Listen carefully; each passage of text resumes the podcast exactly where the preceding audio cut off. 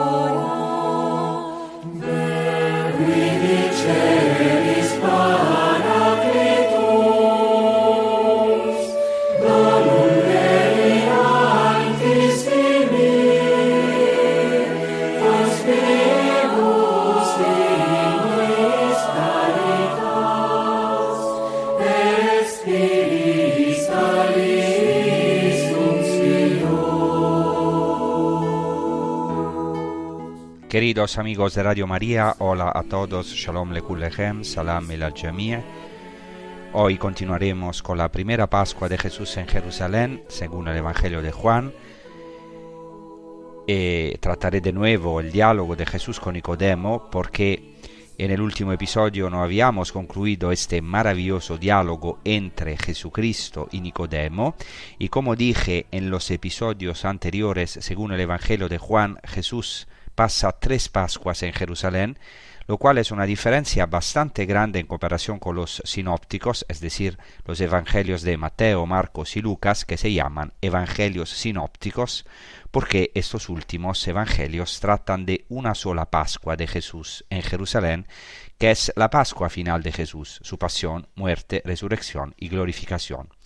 Todos los evangelios sinópticos están orientados hacia este viaje de Jesús en Jerusalén, hacia esta culminación de todo el evangelio que es la Pascua. En cambio, el evangelio de Juan habla de tres Pascuas. La primera Pascua de la que estamos tratando, la segunda Pascua en la que Jesucristo cerca de la Pascua multiplica los panes y los peces, y luego da el discurso del pan de vida en Juan capítulo 6 y luego por supuesto la última Pascua que es como dice San Juan su paso, el paso de Jesucristo de este mundo al Padre Juan 13 versículo 1.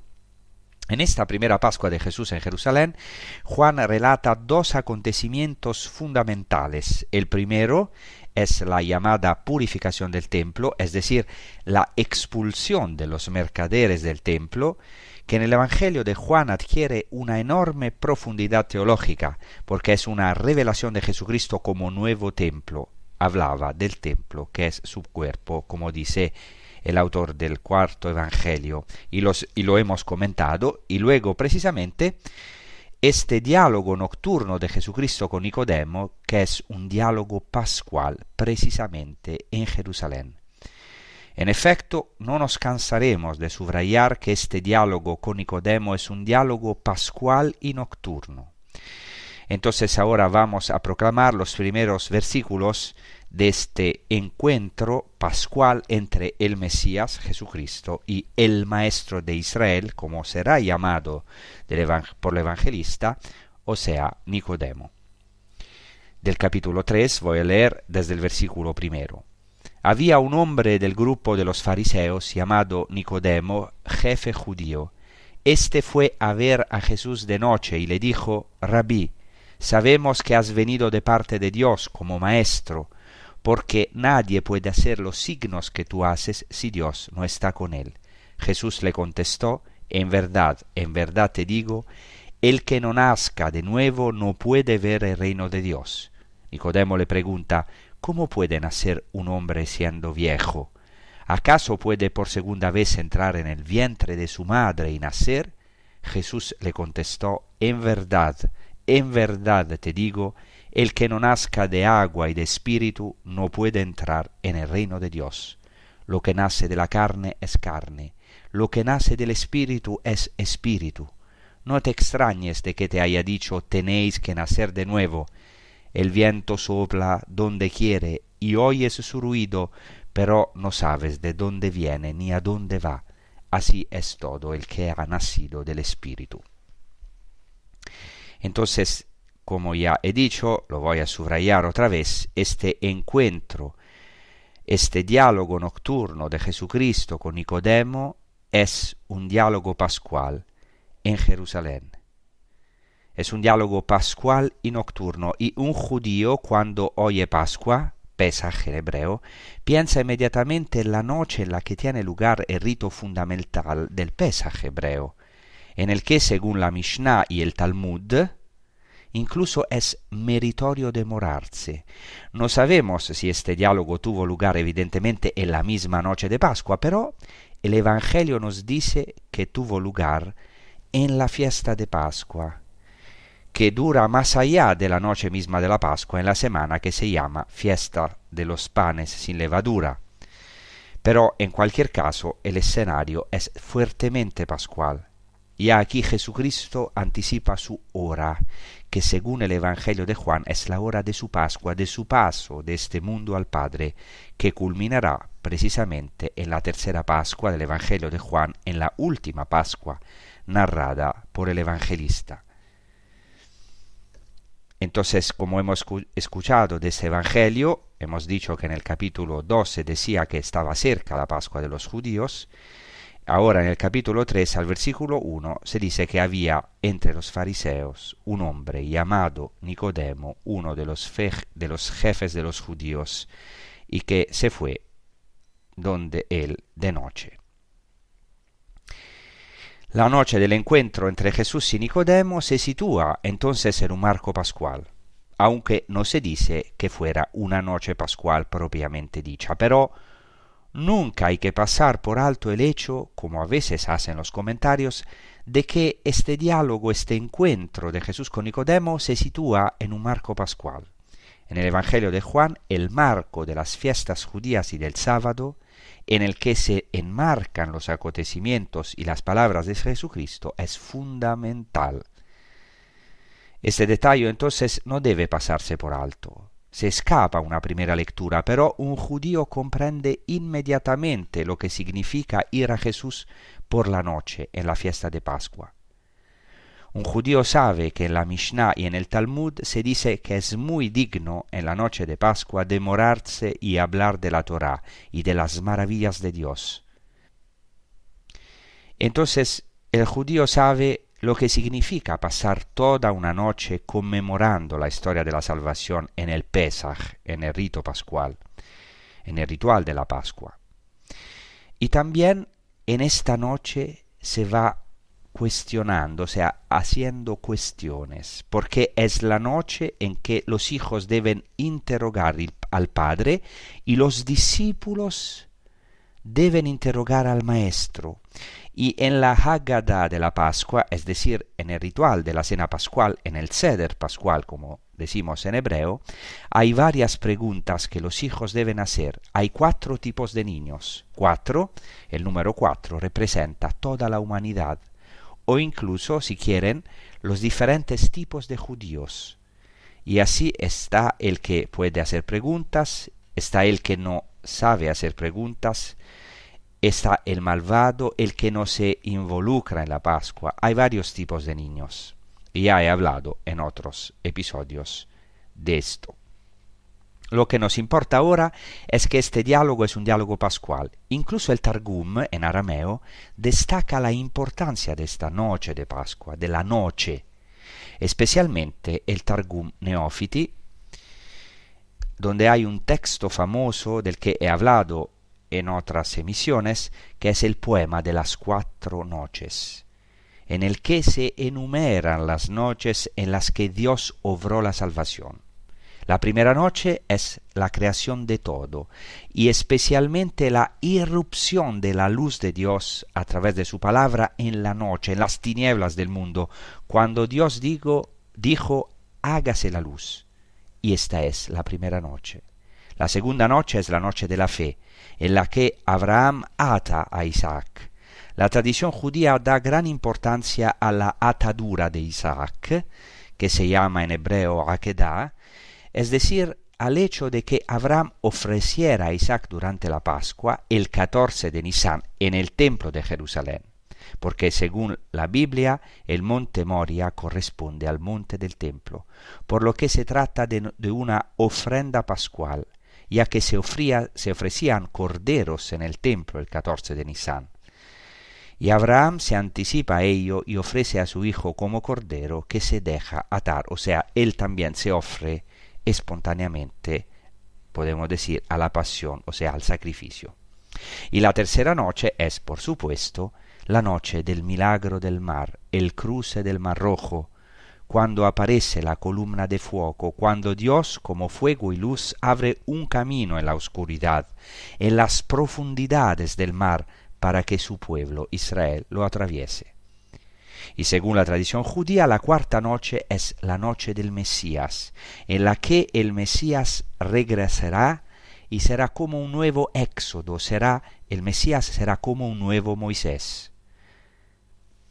Por eso este diálogo nocturno con Jesucristo está puesto en el contexto de la Pascua, por lo que tiene en cuenta toda la tradición, podemos decir, nocturna, tan fundamental en la Biblia, en la tradición judía, en relación con la Pascua. Ahora bien, en esta noche pascual, en este diálogo nocturno, Nicodemo tiene ante sí al Mesías. Y en Nicodemo podemos identificarnos todos. En Nicodemo se resume todo Israel. El jefe de los fariseos, Nicodemo, tiene ante sí al Mesías. Y esta es la cuarta noche del Mesías. Esto es de verdad muy hermoso.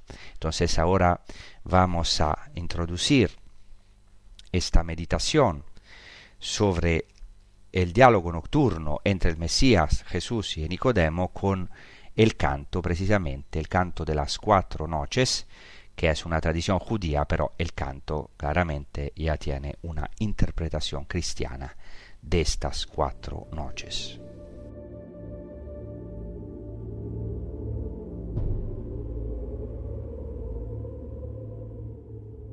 La primera noche solo estaba Dios, Él amó la vida y por eso la creó. Ha creado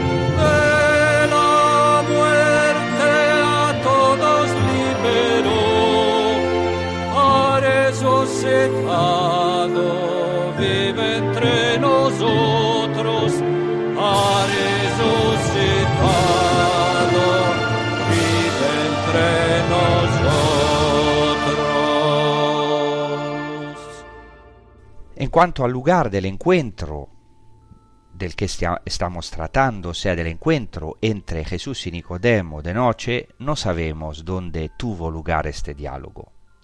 Pero quería subrayar el hecho que de que en Juan capítulo 18, en este capítulo hay una nota en la que se dice que Judas, Judas va al huerto, conduce a un grupo de soldados y a algunas guardias de los sumos sacerdotes y fariseos a ese huerto de Getsemaní. Porque se dice en el versículo 2 del capítulo 18 de San Juan que Jesús se reunía a menudo en ese lugar, es decir, en ese huerto con sus discípulos. Así dice Juan capítulo 18, Jesús salió con sus discípulos más allá del torrente Cedrón, donde había un huerto en el que entró con sus discípulos. También Judas el traidor conocía aquel lugar, porque Jesús había estado allí muchas veces con sus discípulos, muchas veces. Es decir, cuando Jesucristo estaba en Jerusalén, sabemos que tenía sus amigos en Betania y que pernoctaba en Betania, pero a menudo iba a este jardín donde la tradición cristiana ha conservado una cueva que aún hoy se puede visitar, la llamada cueva del prendimiento, donde Jesús se reunía y se reunió muchas veces con sus discípulos. Era un lugar ideal porque la cueva es un lugar cálido cuando hace frío y un lugar fresco en verano. Y también porque era evidentemente un lugar acogedor.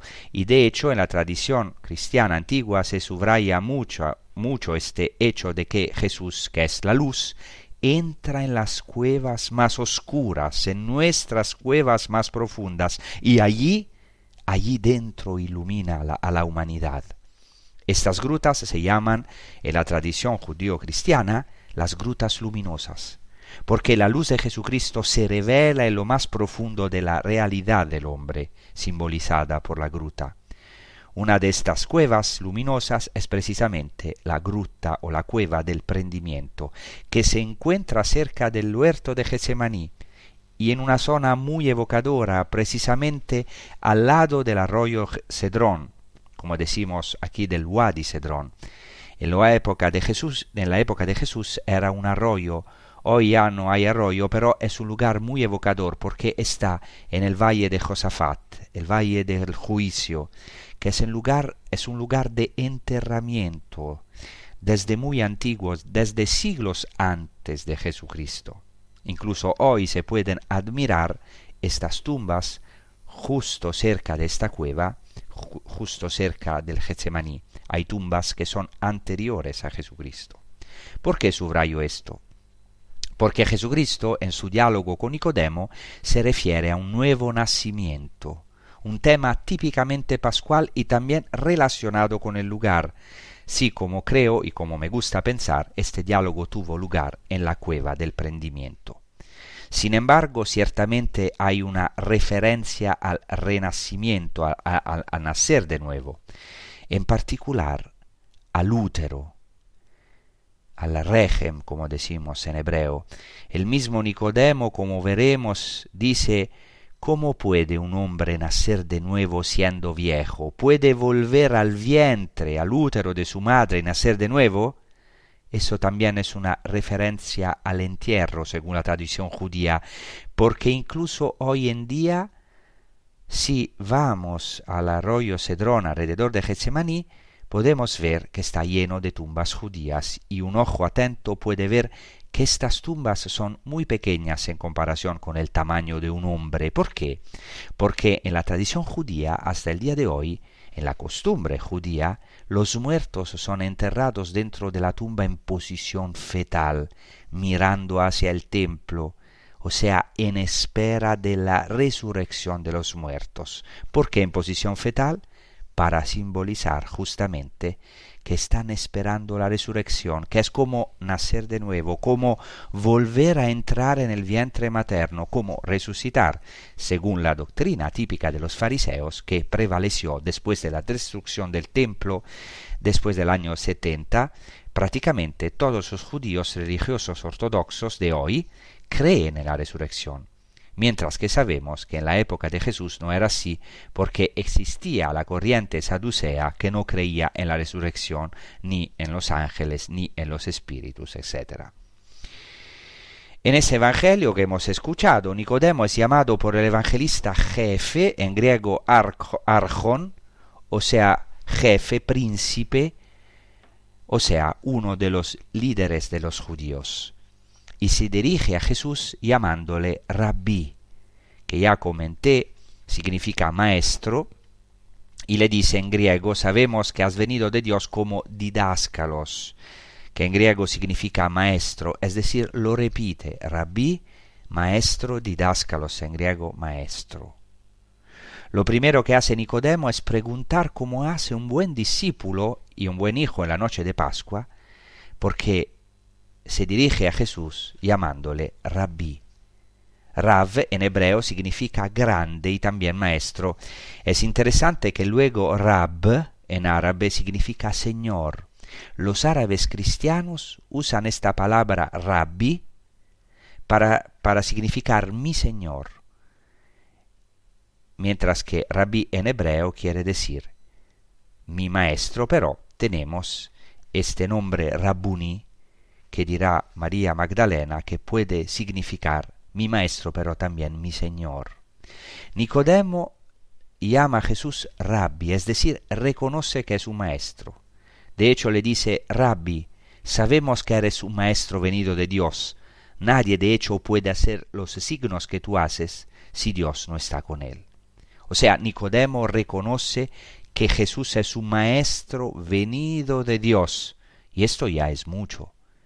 En el Evangelio de Juan todo se juega sobre esta proposición ek en griego, o sea, venido de Dios. Ek en griego significa de, que vuelve muy a menudo en el Evangelio de Juan. Todo el problema del Evangelio de Juan es de dónde es Jesús, de dónde viene, de dónde tiene agua viva. Pilato le preguntará, ¿de dónde eres? Toda la cuestión es de dónde es Jesús. Muy a menudo Jesús utiliza también esta expresión, diciendo que Él viene del Padre, viene del Espíritu y no de la carne. Es decir, su identidad, identidad se caracteriza por su procedencia. Todo el problema es entonces de dónde viene Jesucristo, qué misterio es su persona, de qué profundidad viene.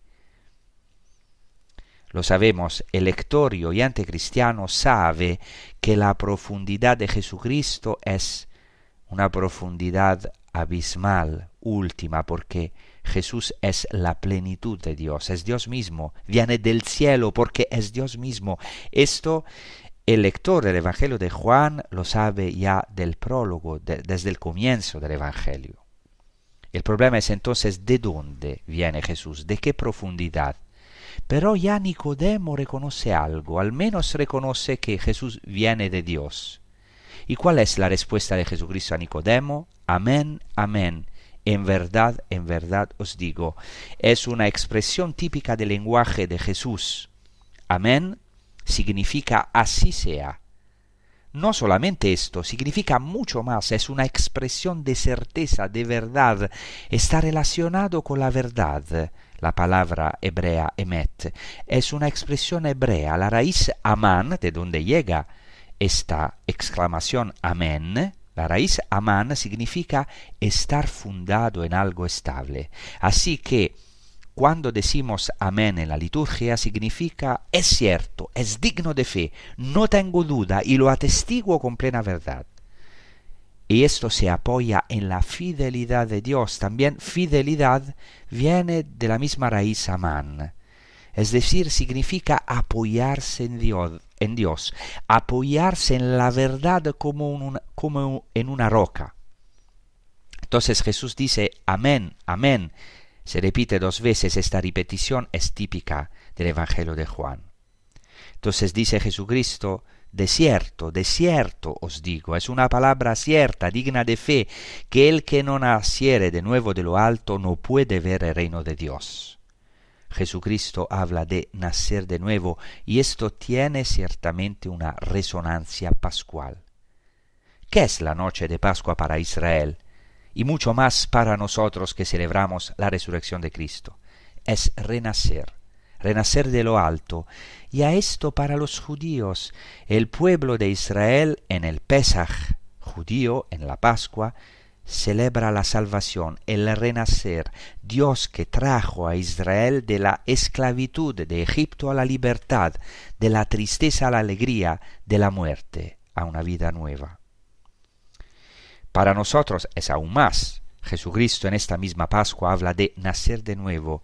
Cuidado que esa es la primera Pascua que hace Jesucristo en el Evangelio de Juan. Y Nicodemo será el protagonista o uno de los protagonistas de la tercera Pascua, donde Jesucristo resucitará para la salvación, para la vida eterna, para el renacimiento del hombre. Y Jesucristo utiliza esta expresión, a menos que uno nazca de nuevo de lo alto.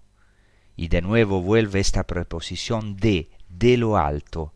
Se dice en griego anocen.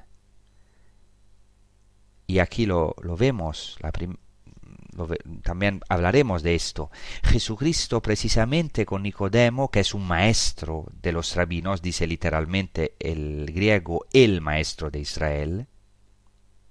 Entonces, con Nicodemo, que es un maestro de los rabinos, Jesús utiliza un procedimiento rabínico que se llama en arameo tartei mashma, que quiere decir doble sentido, porque este término es intraducible en nuestros idiomas, el término griego anocen, porque hay un doble sentido, porque anocen quiere decir de nuevo y de lo alto. O sea, Jesús dice que nadie puede ver el reino de Dios si no renace anocen, que quiere decir de lo alto, pero también de nuevo. Entonces Jesucristo dice a Nicodemo, en verdad te digo que el que no nazca de nuevo de lo alto no puede ver el reino de Dios. Entonces utiliza un término muy evocador en griego, el término anocen, que quiere decir desde arriba, pero también de nuevo. Y aquí tenemos una técnica rabínica típica, un principio hermenéutico, es decir, un recurso típico utilizado por los rabinos que se encuentra en las escrituras también, y obviamente en los textos rabínicos, y también, por supuesto, en el Nuevo Testamento. Eh, y esto es muy interesante porque Jesucristo utiliza deliberadamente esta palabra deliberadamente el evangelista pone en boca de Jesucristo esta palabra anocen que tiene un doble significado, tartei mashma. Si uno no nace anocen, no puede ver el reino de Dios. ¿Por qué insisto en esto? Porque Nicodemo no entiende que Jesucristo está hablando de nacer de nuevo de lo alto. Piensa que Jesús está hablando simplemente de nacer de nuevo y no entiende de lo alto. O sea, entiende la palabra griega anothen como nacer de nuevo y no de lo alto. Y este es un punto fundamental del Evangelio de Juan. Muchas veces los interlocutores de Jesús en el Evangelio de Juan, los destinatarios de la palabra de Jesucristo, no entienden.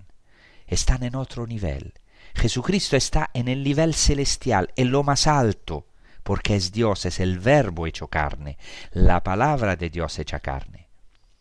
Lo sabemos desde el principio del Evangelio de Juan, pero sus interlocutores no lo entienden o lo entienden mal. Y eso es muy bonito. Digamos que el evangelista hace un guiño al lector, por así decirlo. Es lo que se llama la ironía joánica. El cuarto evangelio es muy irónico, porque Jesucristo está siempre en otro nivel, en un nivel más allá, en un plano celestial, un plano elevado, y sus destinatarios no entienden, necesitan ser iniciados. Y esto es muy irónico no pueden entender por qué Jesucristo habla de cosas del cielo, como dirá en este mismo diálogo a Nicodemo. Entonces Nicodemo no entiende bien esta palabra, o la entiende en otro sentido. Jesucristo está hablando de nacer de nuevo y de lo alto, Nicodemo en cambio entiende que es necesario nacer de nuevo. Por eso en el versículo siguiente, Juan 3.4, el evangelista dice, Nicodemo le dijo, ¿cómo puede un hombre nacer siendo viejo? O sea, Nicodemo no entiende. No sabemos si Nicodemo era viejo, probablemente. Ciertamente era un líder de los judíos, un anciano, una persona respetable, probablemente también viejo. Y se enfrenta a este problema que es también nuestro problema hoy. ¿Cómo puede un hombre nacer siendo viejo?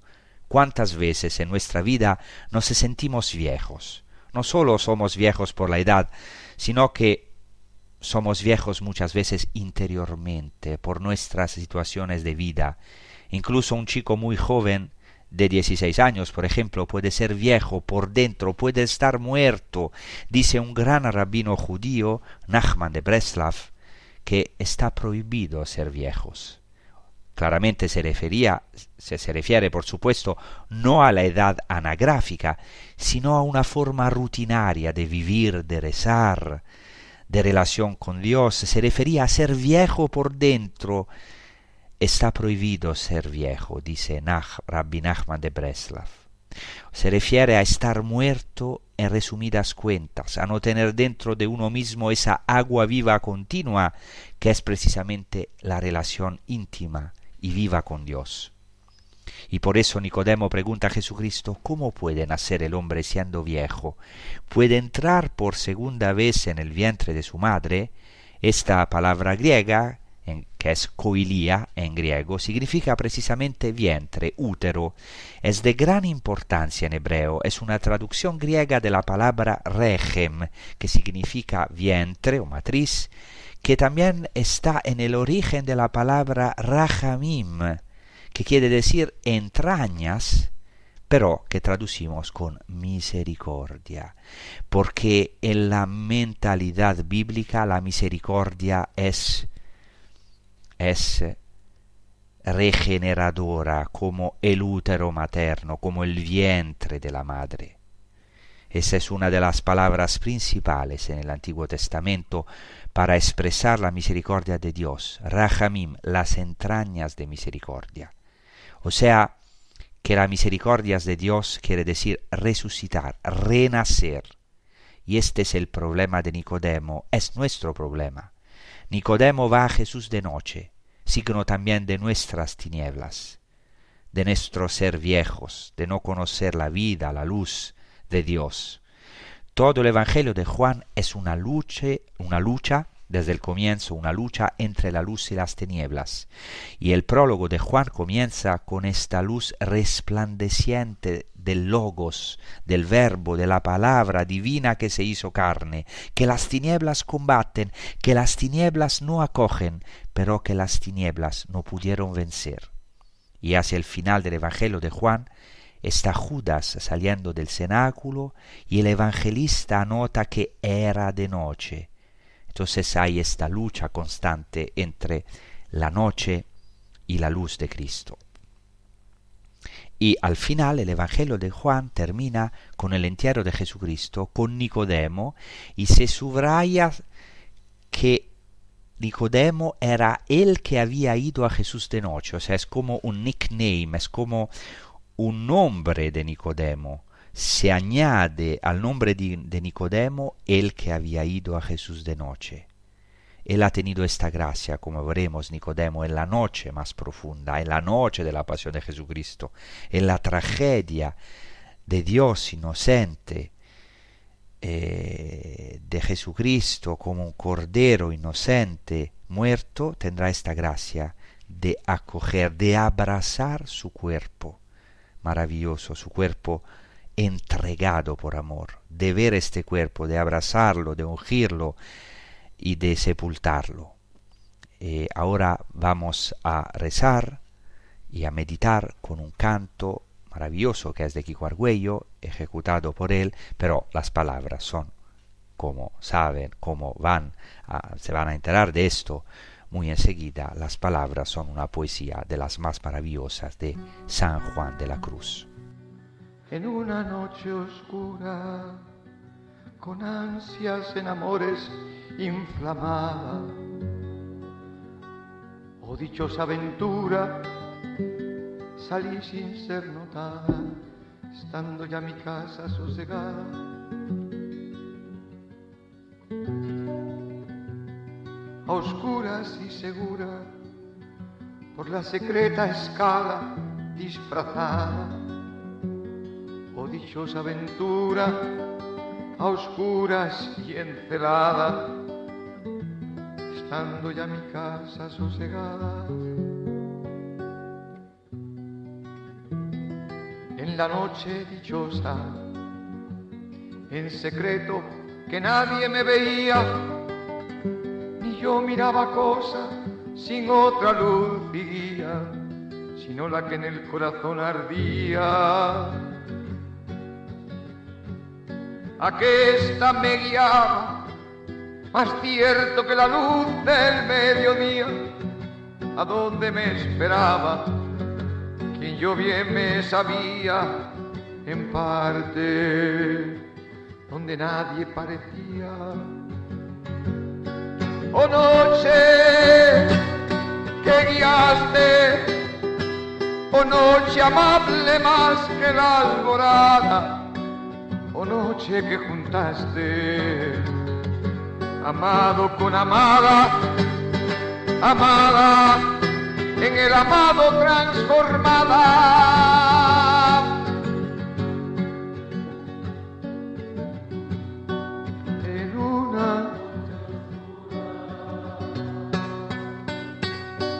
Con ansias en amores inflamadas.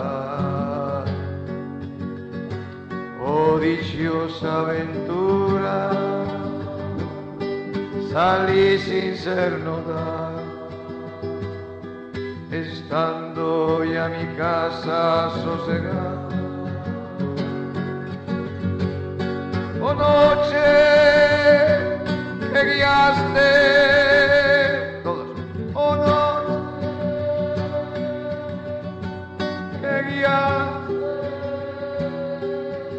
noche amable más que la alborada, repetir, oh noche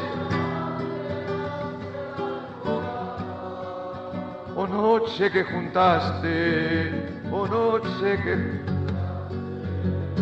amado con amada, amado con amada, amada en el amado trans.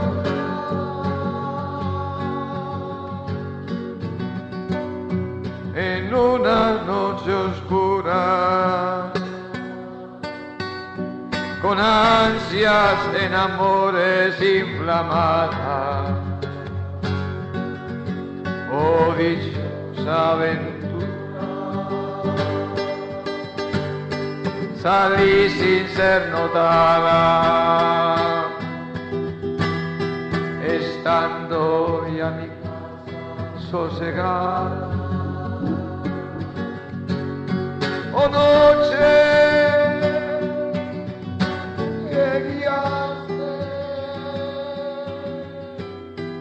oh noche amable más que la alborada, oh noche que juntaste. Amado con amada,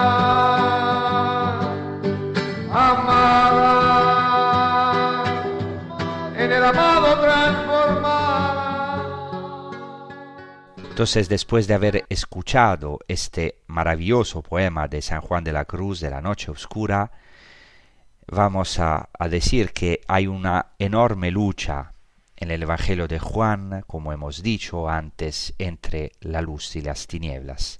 Y esta enorme lucha es la lucha de nuestra vida, de nuestra existencia. Es nuestro problema más profundo. Podemos renacer, podemos renacer en nuestra vida. Hay esperanza incluso cuando parece que todo ha terminado en nuestra vida a causa de nuestros problemas, nuestros sufrimientos, nuestras crisis, encima nuestros pecados.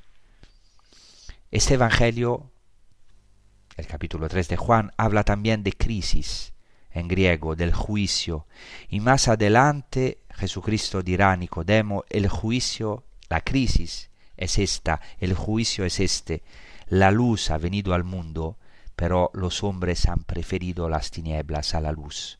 Y entonces hay esperanza de nacer de nuevo para nosotros, para nuestro mundo, nuestra humanidad, Incluso para los que son pecadores, quizás se sienten viejos, muy viejos, quizás hasta el punto de estar incluso muertos, incluso casi pudriéndose como Lázaro en el capítulo 11 del Evangelio de Juan. La respuesta es sí, se puede nacer de nuevo. Amén. Esta es la belleza del cristianismo. Esta es la belleza de Jesucristo, el más bello de todos los hijos del hombre se puede nacer de nuevo todos los días. Todos nosotros podemos nacer de nuevo mientras estemos en esta vida. Tenemos esta posibilidad, esta chance de renacer de, renacer de lo alto, de lo alto y de nuevo. Nacer de nuevo del agua y del Espíritu. Por eso dice Jesucristo en el versículo siguiente, Juan 13:5, respondió Jesús, de cierto, de cierto, amén, amén te digo, que el que no naciere de agua y de espíritu no puede entrar en el reino de Dios. Y aquí Jesucristo insiste en esta preposición ek en griego o ex, de. Hemos dicho que es una preposición fundamental en todo el Evangelio de Juan. Todo el problema en relación con Jesús es la cuestión de su identidad, o más bien de su origen. ¿Quién es Jesús? ¿Cuál es su identidad?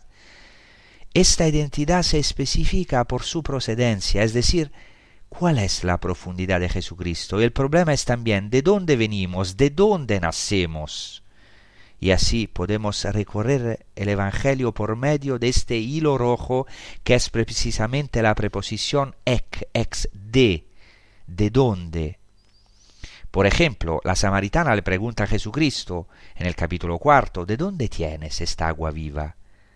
Luego, ya le he dicho, lo voy a repetir, está el ejemplo de Pilato, cuando se da cuenta de que Jesús es inocente y los judíos lo acusan y dicen que debe morir porque se ha hecho como Dios, el procurador romano se asusta, porque los romanos creían en los hijos de los dioses como paganos, y le pregunta a Jesús, ¿de dónde eres? Toda la pregunta es entonces, ¿de dónde es Jesucristo? ¿De dónde somos nosotros? Por eso Jesucristo dirá poco después en su discurso a Nicodemo, lo que nace de la carne es carne y lo que nace del espíritu es espíritu. Jesucristo es de Dios. Su testimonio es de Dios, es del cielo. Jesucristo dirá también, yo soy del cielo. Y dirá a sus discípulos, yo os he elegido del mundo, pero vosotros no sois del mundo. Esta es una palabra importantísima para la iglesia de hoy. Puede ser que a, veces o, o muchas veces nos olvidamos de esto. Nosotros no somos del mundo, no somos del mundo. Dice Jesucristo a sus discípulos, no sois del mundo, no pertenecéis al mundo, porque el cristiano es engendrado de Dios, es un hombre celestial, ha sido llamado a este renacimiento del agua y del espíritu. Y el prólogo de Juan lo dice desde el, desde el principio, a los que han creído en el nombre de Jesucristo, Dios les ha dado la exusía, o sea, el poder, la autoridad de llegar a ser hijos de Dios, a los que creen en su nombre, que han sido engendrados no de carne, ni de sangre, ni de voluntad de hombre, sino de Dios. Y esta es una buena noticia hoy para nosotros. En la noche en la que estamos, venimos a Jesús nuestro problema es reconocer la luz y en el fondo aceptar la luz, porque tenemos nuestros miedos. Y en esta noche Jesucristo nos promete y nos asegura renacer de lo alto y de nuevo una resurrección. Y esto es posible. En nuestras vidas es posible resucitar renacer. Jesucristo dice desierto desierto amén amén os digo que el que no renazca de lo alto no puede ver el reino de Dios. Es decir, es necesario. Estamos destinados a ver el reino de Dios. Destinado significa, significa llamados por Dios a ver el reino de Dios, a renacer de lo alto, a ser espectadores, protagonistas, o sea, a encarnar esta regeneración. No estamos destinados a la vejez espiritual a estar enquistados en nuestros pecados o en nuestras cosas viejas. Dice el profeta Isaías, he aquí que estoy haciendo una cosa nueva. Ahora mismo está brotando. ¿No la veis? dice Isaías. Ahora aquí viene la cosa nueva, el novus, que es Jesucristo, la novedad absoluta de Dios. Viene la regeneración, que es Jesucristo mismo en el corazón de Jerusalén en la Pascua. Quizás en una cueva, en un lugar oscuro, de noche, en una noche oscura, Jesucristo anuncia que se puede entrar en el régimen de Dios, en el vientre de Dios. Podemos volver a entrar en el vientre de Dios es un símbolo, es decir, uno puede ser regenerado. Dios tiene este poder, sea cual sea nuestra situación, y esto también se aplica a Nicodemo. Jesús no excluye incluso a los fariseos, a los que ama.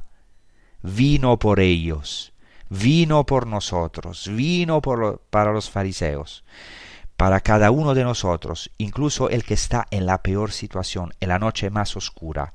Jesucristo vino para hacernos renacer no para poner un remiendo en nuestro viejo vestido, es decir, para arreglar un poquito nuestra vida, sino para hacernos una nueva criatura. Y la próxima vez veremos cómo Jesucristo responderá a la pregunta de Nicodemo, porque para Nicodemo esto es imposible, como tal vez nosotros respondamos, pero ¿cómo es esto posible? ¿Cómo es posible entrar en el vientre materno y nacer de nuevo? Es imposible, pero nada es imposible para Dios.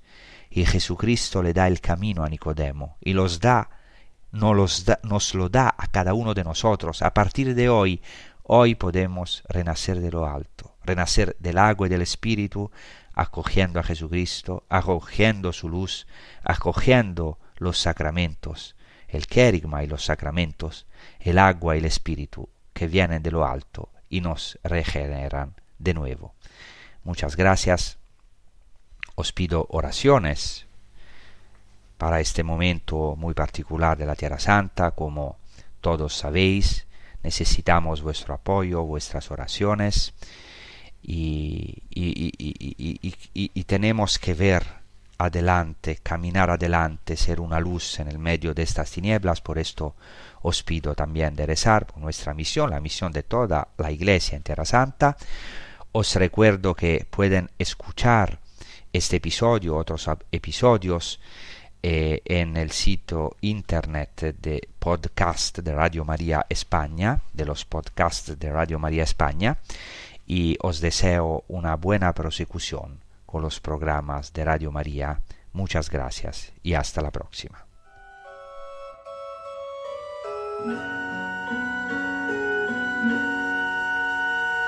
Yo soy la luz del mundo, no hay tinieblas junto a mí. Tendrán la luz de la vida por la palabra que les di. Yo soy el camino firme, yo soy la vida y la verdad.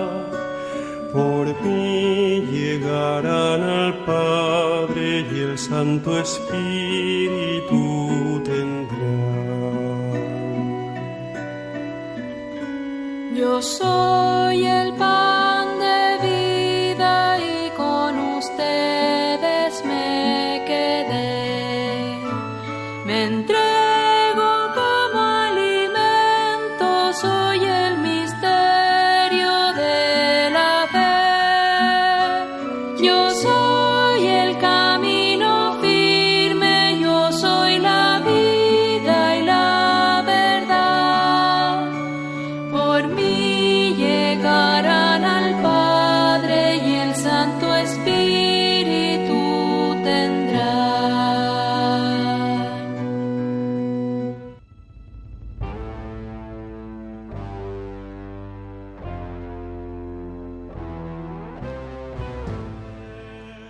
Y así concluye A las fuentes de la fe en Tierra Santa, con el padre Francesco Voltaggio.